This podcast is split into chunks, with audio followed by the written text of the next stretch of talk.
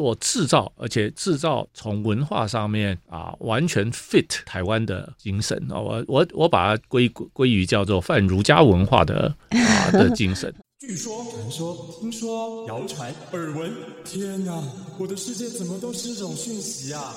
您收到过假讯息吗？资讯爆炸的年代，各种真真假假的讯息，我们怎么样才能够聪明不受骗？欢迎收听新闻真假掰，假讯息拜拜。我是黄兆辉，这里是由台湾事实查核教育基金会所制作的 Podcast 节目。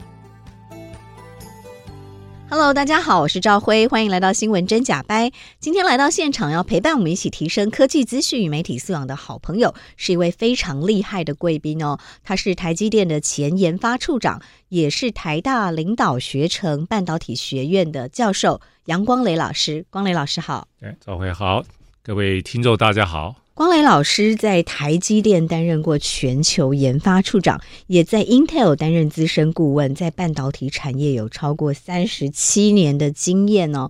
那现在呃回到台湾来贡献这个培养台湾的人才哦，在台湾大学的领导学院半导体学院重点科技研究学院哦担任教授，同时也在正大的 IMBA 担任教授，也在逢甲大学哦这个台湾 ICT 产业。链的连接与前瞻专题担任讲座教授哦，就是把您这个在半导体界非常丰富的经验哦，从美国回到台湾，然后愿意来培养台湾下一代的的人才哦，所以今天想要跟呃光磊老师来聊一聊。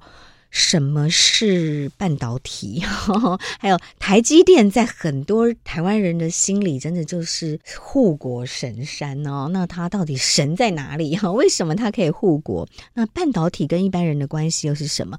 那在这个 AI 大爆发的年代哦，台积电是不是还可以继续有领先的优势？那台湾的优势又在哪里？那在这样的年代里面，人才的培育应该要重视什么？我们先请教一下哦。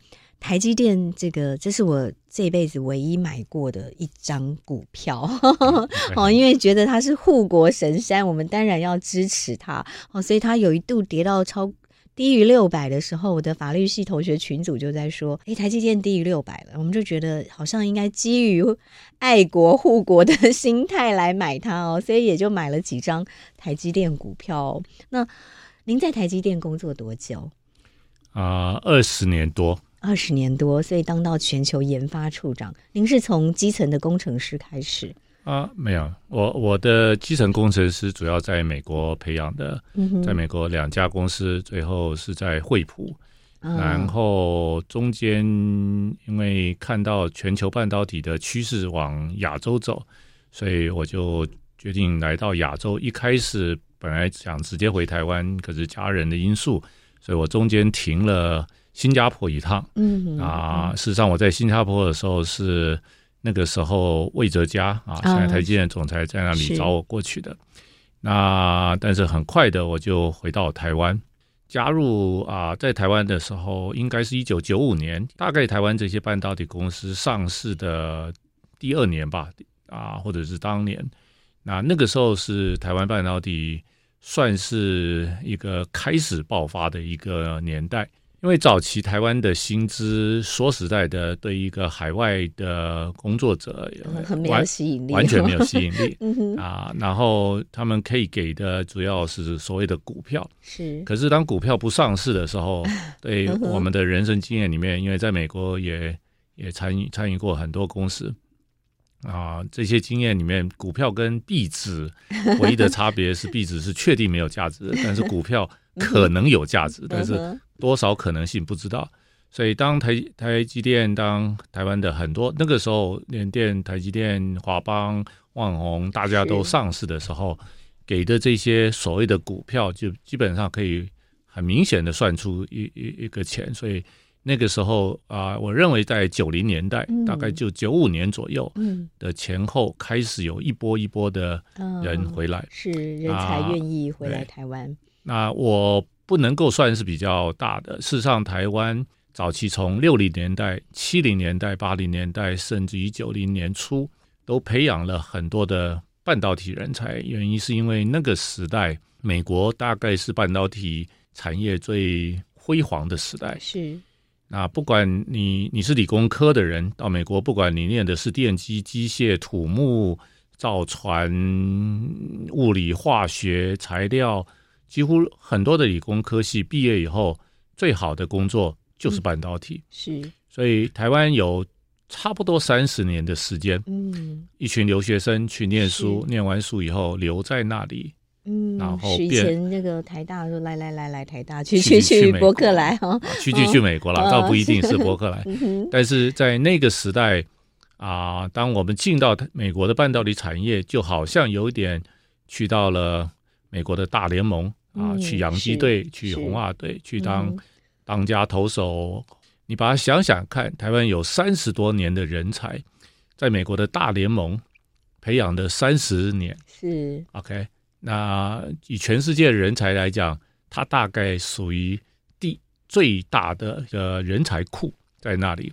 所以当台湾九零年代半导体开始起飞的时候啊，薪资当这个股票啊有价值的时候，足够的诱因，okay, 足够的诱因，大概啊，我认为几乎有百百分之五十以上的人，后来就回到台湾，是配合着七零年代的。台湾工研院培养的本土人才打一场世界杯，其实困难不大。不困难。嗯、以以人才来讲，因为你打过大联盟，打世界杯本来就不是一件困难的事情。嗯、最难的其实不是人才，嗯、最难的是环境。因为啊、呃，当年我从美国回来的时候，感受到的最最最，糟糕的是、嗯、是是环境。我们有很多的好的人，嗯、可是这些好的人在美国可以发挥。嗯，可是回到台湾，对我来讲，回来台湾全面的人最、嗯、最难的是克服环境的一个历程，所以是有一些磨合。这个环境指的是大环境的。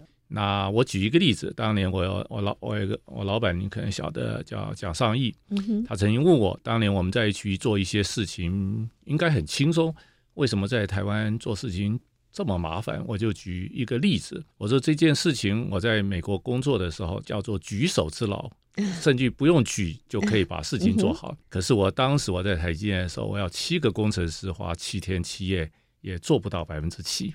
什么样的事情会有这么大的差别？很简单的事情就是把把把我们做实验的 data 把它整理起来分析，很快的做。因为在美国这些事情是完全自动的，嗯，已经有个标准化的流程，对，很多流程、很多系统、很多的软体、很多的工具可以使用。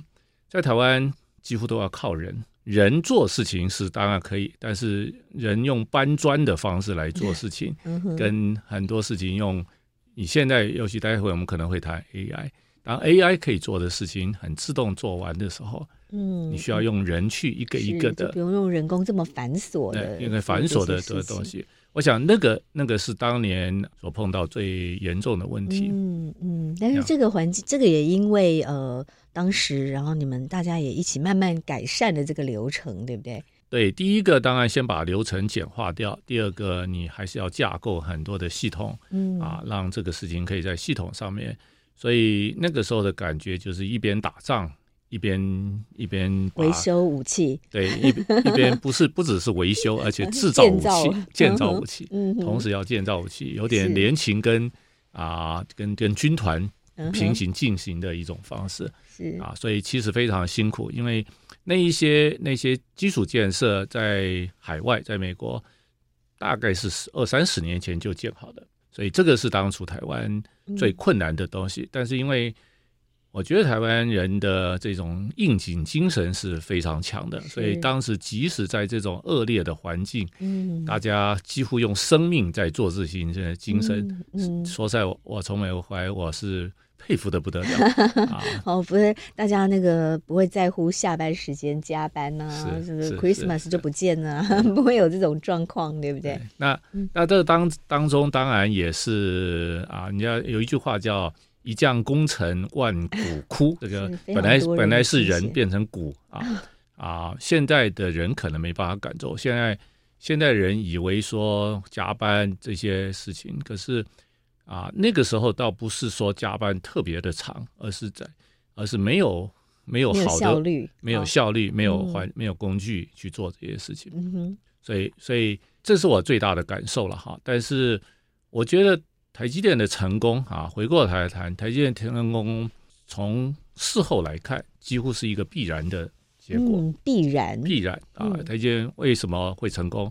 而且为什么一定会成功？对，为什么？Okay, 啊，我用三个三个因素：一个天时，一个地利，一个人和。嗯哼，天时当然在九零年代的股票上市啊，三十年的台湾的人才在海外培养，在产业开始有啊标准化、结构化。原来的 IDM 模式就是一家公司什么都做，开始分工。台积电基本上就是选了一个。他最自己最擅长的一部分来做，让下游、上游啊彼此之间合作。大概在八八九零年代，大概整个半导体产业的分工模式，大我认为是全世界产业做的最好的一种模式。就是所以，所以台积电只需要专注在它的晶圆代工。那台积电开始在做晶圆代工的时候，说实在的，我不认为有太多的选择，因为这是我们最擅长的，而且做那件事情。全世界没有人想做啊，因为在当时的半导体产业是产品才是王，嗯，所以做制造的人被人家当成蓝领阶级在看啊，然后做设计人比较属于白领阶级。从这个角度，台建一开始做白啊晶圆代工的时候是没有竞争对手，你很从现在来讲，你很难想象。在当时，一个现在还不错的一个商业模式，在当时是没有人想做的。嗯，我觉得这是一个很重要的一个概念。那他为什么有这样的远见，说这件事一定要有人做？啊，晶圆代工这件事情其实并不是这个概念，绝对不是台积电才开始有的。在美国的时候，其实就有晶圆代工的概念。啊，这个概念啊，一开始在当然在八零年代，全世界都是 IDF 的模式。开始后来有一些新的公司起来啊，他觉得要建一个厂太贵了，而且凭良心说，美国人并不适合做制造啊，这是他的文化问题。所以他在美国开创了啊这些公司，比如说有一家公司大家可能啊听过的叫 Xilinx。叫什么赛灵思，现在好像被 AMD 买去了。那他从一开始想要做一些东西，可是啊，他不想要自己盖盖晶圆厂，所以他就找了当时好像是 AT&T Bell Lab 去帮他做这件事情。可是那个时候的美国的晶圆代工，我称它叫做剩余产能的多出来产能的晶圆代工，就是我做我自己的产品。但是我有大概只有一个 percent、两个 percent 的产能，像像是施舍一样的，给那些想做这些晶片的人，给他用我的技术来帮他做东西。我想张董事长最啊，他的远见主要就是说，这件事情虽然大家有人做，可是专业来做，所以只做晶圆代工这件事情，当时是没有的。台湾那个时候说实在的，设计晶片的层次实在差跟。全世界差很远。如果你从台积电创立八七年的时候去看，在八一九八零年联电就是出来，从能源工业园分出来，它就是做产品。是它在做了将近七年的产品，也不算很成功。你想一想看，如果台积电同样从工业园出来，要不要重到这个所谓的联电的复测这件事情？第一个，重到复测对一个国家来讲，它等于创造另外一个竞争对手。嗯啊，联电自己都活得不是这么好的时候，为什么要找另外一个人去跟他分享？所以，所以那个时候，我想做制造，而且制造从文化上面完全 fit 台湾的精神啊，我我我把它归归于叫做泛儒家文化的啊的精神啊，这个东西。啊，非常适合做技术跟制造的部分。嗯，怎么说这个泛儒家精神啊？我从三个角度啦。第一个，它是有它是有一种像军队式的服从的，有 hierarchical 君臣父子兄弟啊这样子的一个结构啊，大家愿意服从。第二个，儒家文化里面有一个中庸之道啊，他很多人在一起，他不会各搞各的，最后会会 merge 成为一个一个核心一个中庸的。啊，一条路，大家一样。嗯。第三个，他具备有一种啊，愿意牺牲短期的小我，成全啊长期的大我的精神，这是文家文化。可是美国文化完全没有这些东西。个人主义。他除了个人主义，他它讲求的是 innovation，嗯啊，要要要做一些跟别人不一样的，嗯它不太容易中用啊，嗯不太容易大家合起来做一件事情。那所以刚刚讲到天时是这样的，地利当然就做了一个晶圆代工这样的产业没有竞争，然后台湾又是理工教育，在那个时代是是蛮重视的哈，因为台湾那个时候很穷，要靠着。这些理工做事情，我们的内需市场基本上不太存在，大部分都走海外的出口市场。第三个当然人，人我刚刚提到人啊，嗯、因为三十年的人才库啊，再加上台湾跟美国这样合起来，在对的时间把这些人聚集起来，同心合意的去做这件事情。嗯，OK，如果台积电不成功，我想不出来。全世界还有哪一家哪一个国家有可能成功？OK，然后最早的应用啊，在七八零年代的时候，主要叫 PC，我们都晓得个人电脑。嗯、个人电脑大概是第一波来让半导体起飞的第一波，然后第二波是手机。嗯，现在所谓的 AI 啊，嗯、应该应该算第三波啊。是，当然这中间。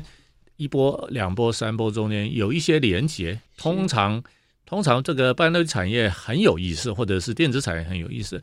它通常一波会经历几十年，但是它一定会盛极而衰，然后就另外一波来取代。嗯、手机取代了 PC 的市场，是也不是说取代它，它就超过了 PC 市场，嗯、它的量便利性，它的量便利性。然后 AI 是应用市场啊，等于是手机也。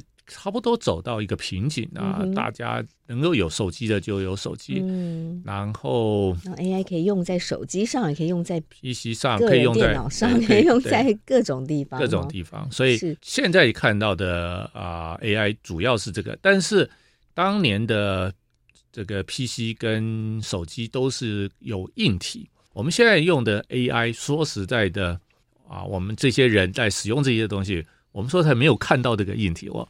我们是架构在还是 PC 手机，但是它的后面的底层啊，包括我们称它叫做 data center 啊，一些资料的运算是加到后面，是 consumer 比较没有接触到的。嗯，嗯，这个是这一次 AI 跟当时 PC 手机不太一样的。当然，我们现在有所谓 ChatGPT，可是 ChatGPT 不是一个硬体，因为我呀，ChatGPT 是透过手机我们才用的 ChatGPT。或者用用 PC，我们用碰到 ChatGPT，所以 AI 现在的应用是躲在这些载体后面去发挥各式各样的功能。嗯、是，所以台积电很厉害，这个晶圆代工，它的晶圆从 PC 笔电、个人电脑时代到笔电到手机，到现在 AI 也都是脱离不了需要台积电的晶片，是对不对？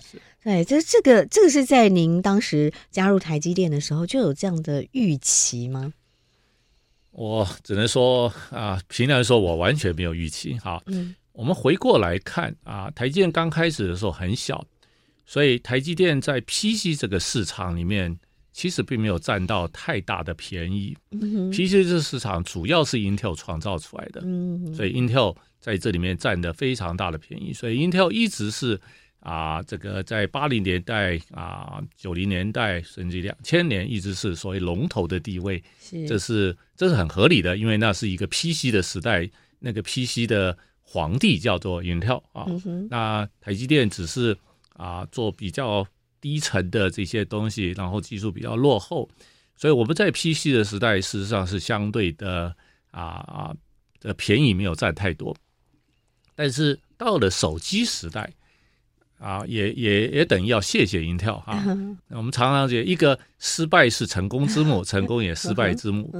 当 Intel 在它的 PC 占了这么太成功以后，它一直转不过来来谈手机市场，是尤其智慧型手机，尤其是智慧型手机。所以在智慧型手机，我们从六十五纳米的 Qualcomm 开始，我们就慢慢的啊，几乎是占了很大部分的。这跟早期 PC 时代很不一样啊，所以这个这个部分，我认为是帮助啊台积电啊从一个比较小的，甚至有点小侏儒的角度，开始变成一个大人，然后大到一种程度，尤其两千零九年张啊张董事长再一次回锅，做了很多的投资，用军备竞赛的方式啊占了所谓的 PC 市场很大的便宜。因为有这样的基础，当 AI 起来的时候，我们已经有基础了。嗯、是啊，然后晶圆代工跟做产品的人不一样啊，像做产品，比如说现在你很明显看出来，也许这个 Apple 就没有像当年那么红，现在反而 NVIDIA 红。嗯、是。跑进全球前十大市值的公司，那主要的原因就是，当你是做这样子产品的时候，当产品产生值的变化的时候，嗯，你是转不太过来的，嗯，OK，是。那啊那所以一个新的公司，它更对，有时候有时候因为没有包袱，或者是 NVIDIA 它在过做这件事情，他比较有长期的规划，嗯、对，在那一块就是。啊，我们常常就是说，有人有人叫一代拳王的概念，一代拳王的概念就是说我打赢了这场战啊，成为拳王，可是换了一一换了一阵子以后，会变成另外一另外一种市场，另外一个另外一个拳王就起来打的是不一样的拳。是 OK，那台积电的好处是。我管你是什么拳王，全部都可以是我的客户。是，不管是 NVIDIA，、不管是谁，只要要用到 AI，都得要用。不是用到 AI，只要用到半导体，用用不用 AI 没关系、嗯。所以即使 AI 垮下来，台积电还是会好。嗯，只要是半导体产业，只要是半导体，一定是啊，需要晶片的人就可以用用到台积电。台积电现在在晶圆代工占的比例。是超过百分之五十，就是它有绝对的啊优势。对，那为什么台积电可以有这样的优势？您曾经是台积电的全球研发处长，也是占有关键的地位。我们休息一下再来聊。您帮我们点播一首歌曲，就是《爱拼才会赢》啊，《爱拼才会赢》这是一九八零年代的歌。为什么点播这首歌？啊，前一阵子包括叶秉成也讲到这个。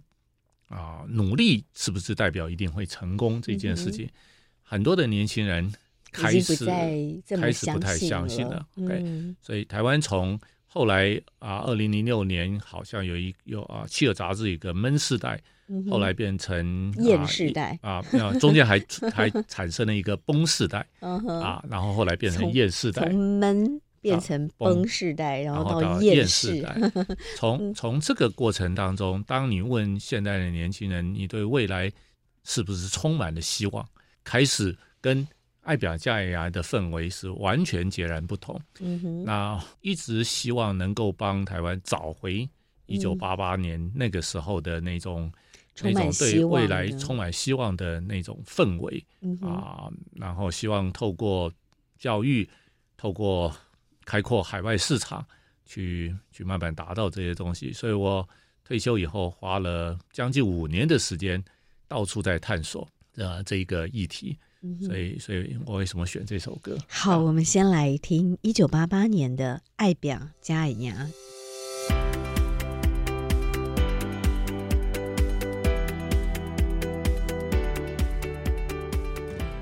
感谢来宾的点播，但因为 Podcast 的智慧财产权问题，所以 Podcast 听众很不好意思，没有办法让您也收听到这么精彩的歌曲。欢迎到教育电台的节目官网。那同时呢，我们在这一集节目的说明栏也会贴上网络的连接给您参考。光磊老师哦，刚刚跟我们介绍了他在半导体产业三十七年哦，在 Intel 担任过资深顾问，也在台积电担任全球研发处长，告诉我们台积电的当时的成功哦，似乎是必然的。以您的观点哦，然后是有天时地利人和的条件。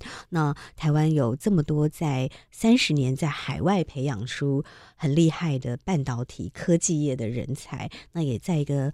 呃，很正确的时间点，政府也在推动这个半导体产业哦，所以也就造就了台积电这样的护国神山哦。那只要有半导体的需求，台积电就还是一枝独秀。那我们也谈到，为什么台积电可以这样在半导体产业一枝独秀？我们先来谈谈什么是半导体。啊，很多人开玩笑，以为半导体是一半倒掉的 体哈。那其实应该从导体先讲哈。导体就所谓的导，基本上它指的是导电的导啊，就是有电可以通过去或者通不过去，可以通过去我们叫导体，通不过去的叫做绝缘体，就是不导体哈。那半导体不是导一半电的 的半导体，而是你可以控制它可以导。也可以不导的。哦，它可以导电，它也可以绝缘，它也可以绝缘。嗯，那它的控制的方式有很多啊，像细节我就不谈。最经典的或者最最普遍的一个材料叫做，就是我们称为细啊，嗯，这个所谓的。啊，以前早期矽谷的细、嗯、啊，就是 silicon 这个元素啊，它是四价的元素。那这个元素啊，主要是源自于沙子，全世界沙子无穷，所以所以它会是一个啊无穷无尽的一种材料的来源。所以你永远不会觉得说你会缺矽这个概念。所以它然后本身又是一个很很适合做半导体的一个材料。啊，有很多的化学物理效应，其实都很棒。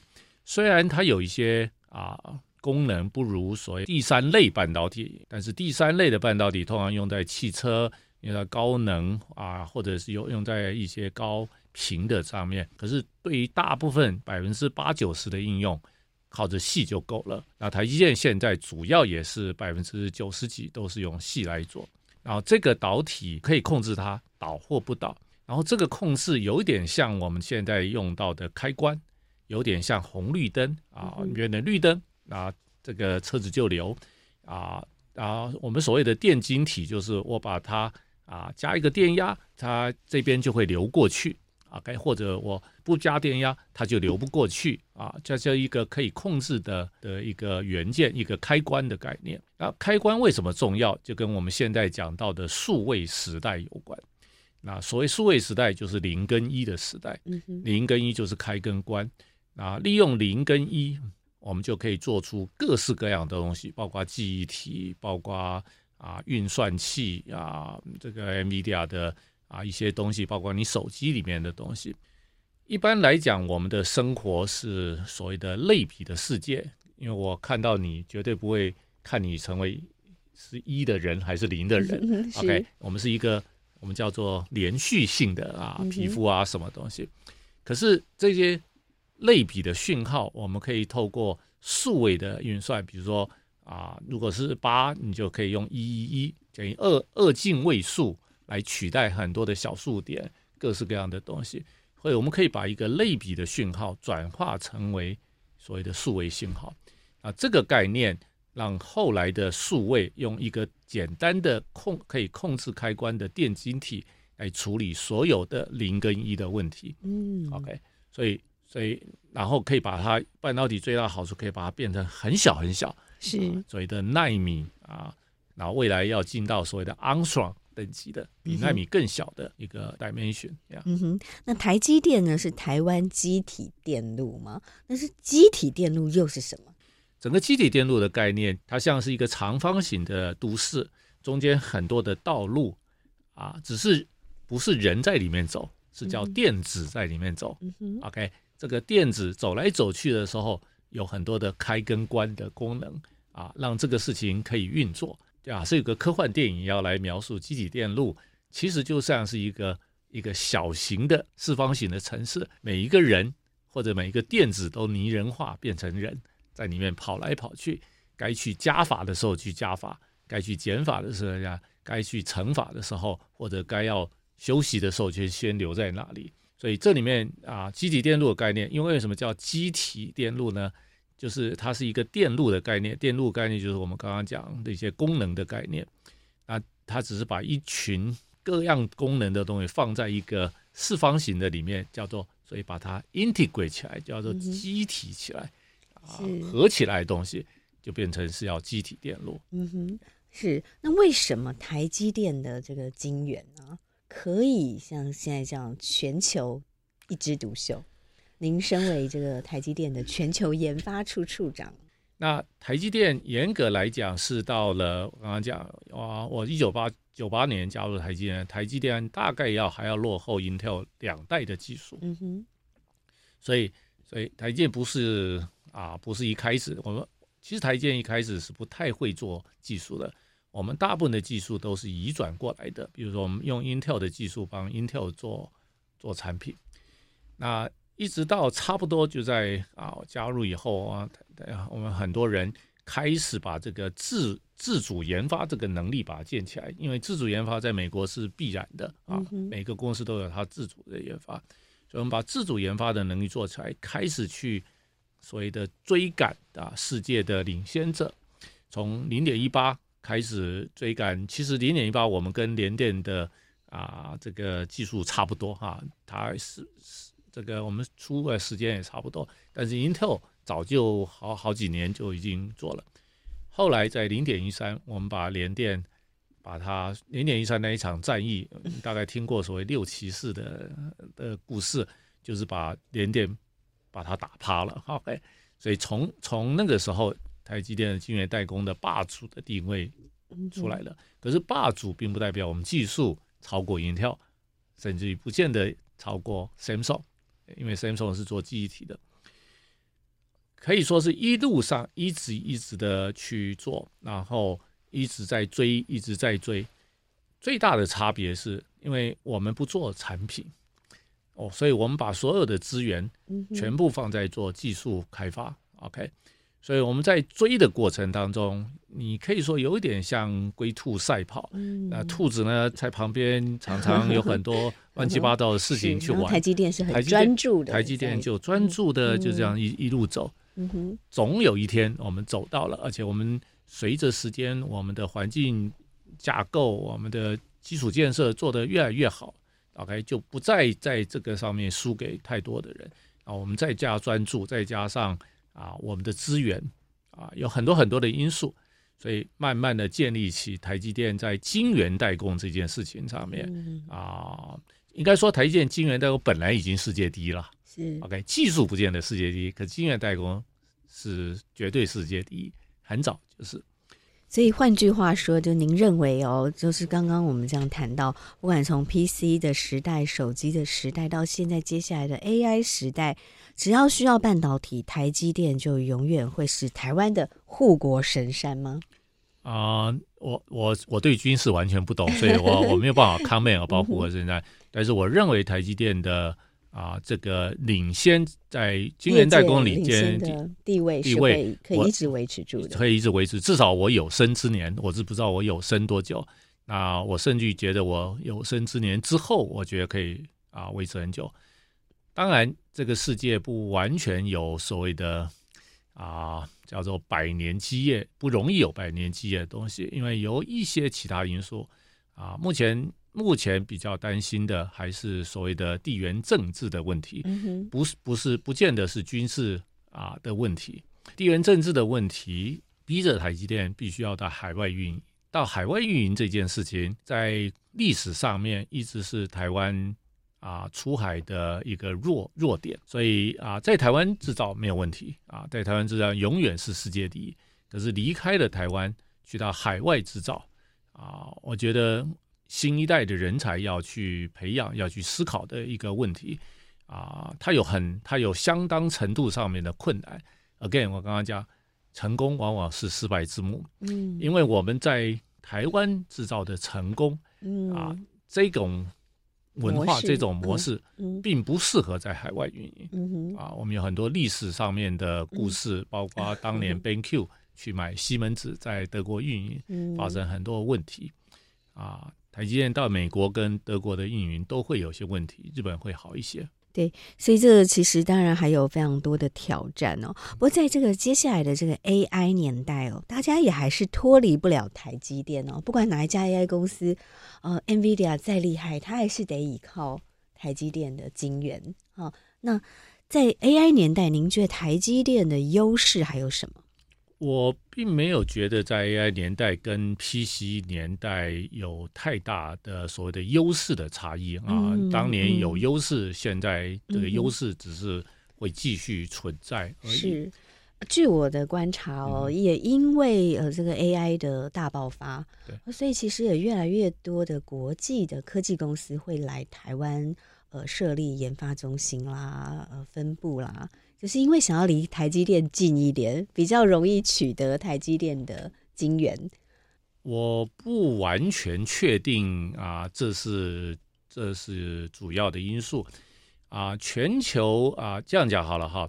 从 AI 的台湾的科技人才一直是啊，在世界的嗯很杰出的的，算是杰出的啊。嗯我们把台湾的人才大概分成两种好了哈，我们称为叫一个叫硬体人才，嗯，一个叫软体人才。是，其实台湾两个硬体跟软体人都不错，只是硬体人才在海外相对弱。嗯哼，硬体人才在海外相对弱，就像我们随便举例来讲，Google 这家公司它很厉害吧？嗯、啊啊，世界级的公司，可是他要做手机的时候，嗯，他竟然会去想买买 HTC。嗯哼。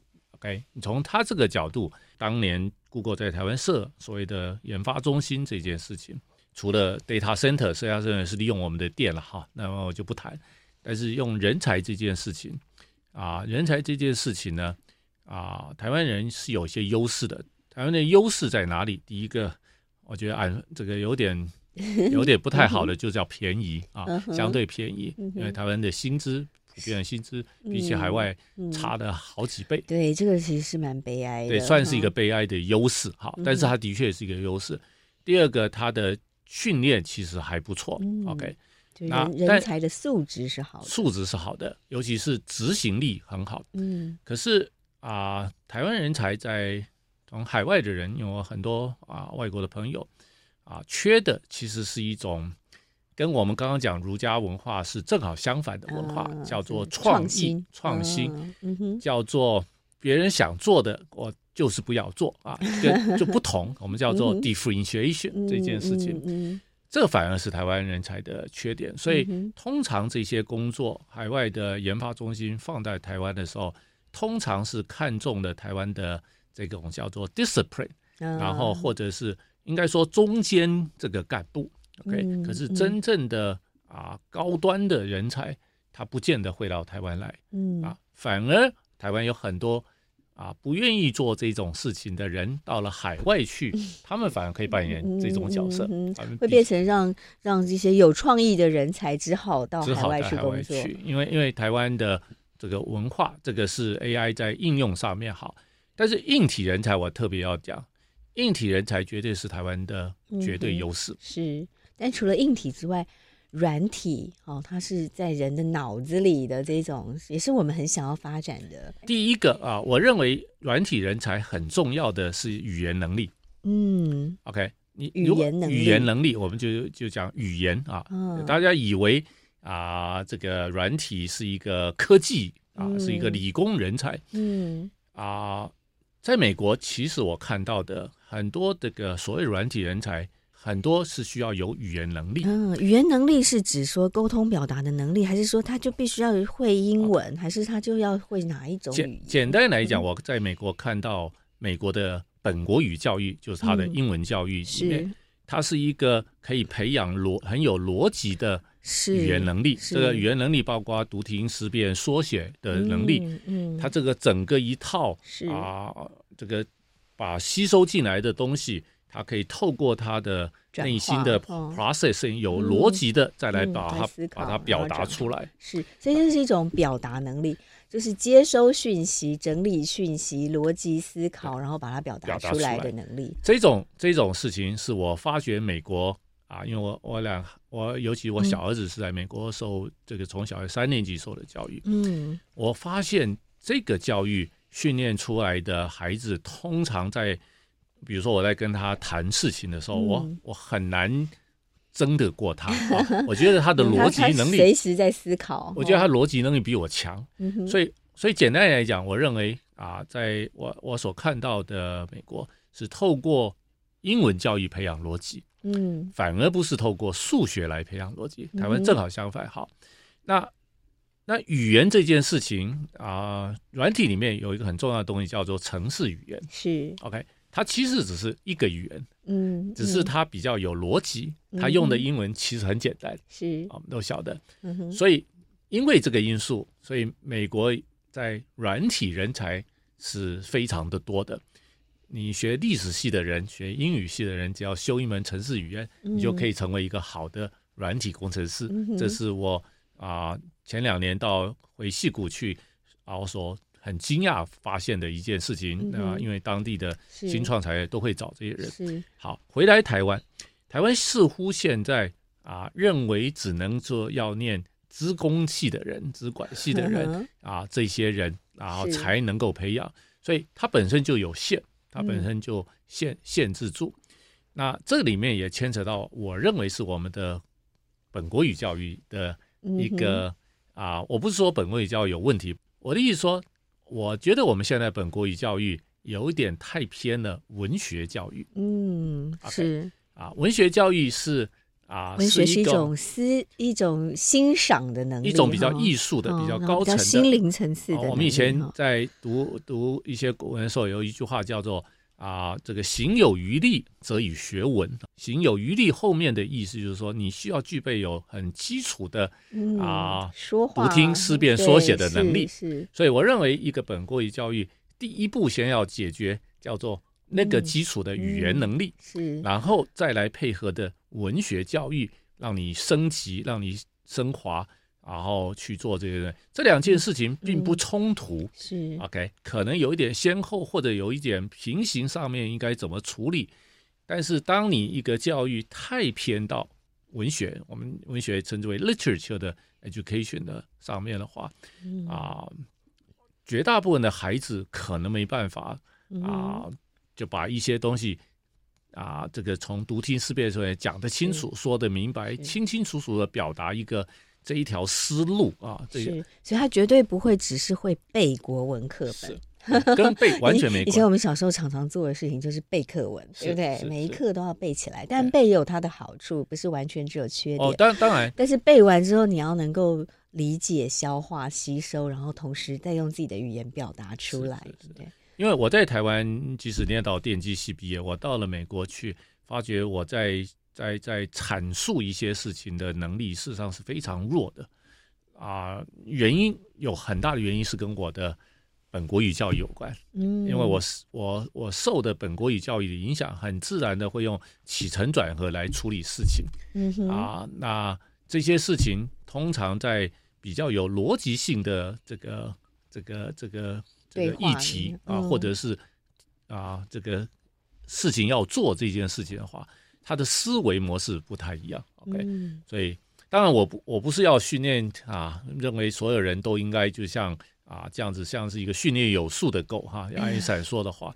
但是我我觉得这个值得我们去思考。对，就是这个呃逻辑能力、独立思考、判断的能力，这个很重要。然后理解表达的能力。对，台湾在 AI 上面要。要有，要成为一个比较在主导角色的，需要有这种能力，不然的话，你永远就是一个呃，把一大堆 data 进去做这个所谓的运算法，然后 machine learning 认来认去这些东西，产生一个 model。我们只是一群这个去工，还我不能讲工程师，甚至我都不确定叫工程师，而是一个执行者啊，执行。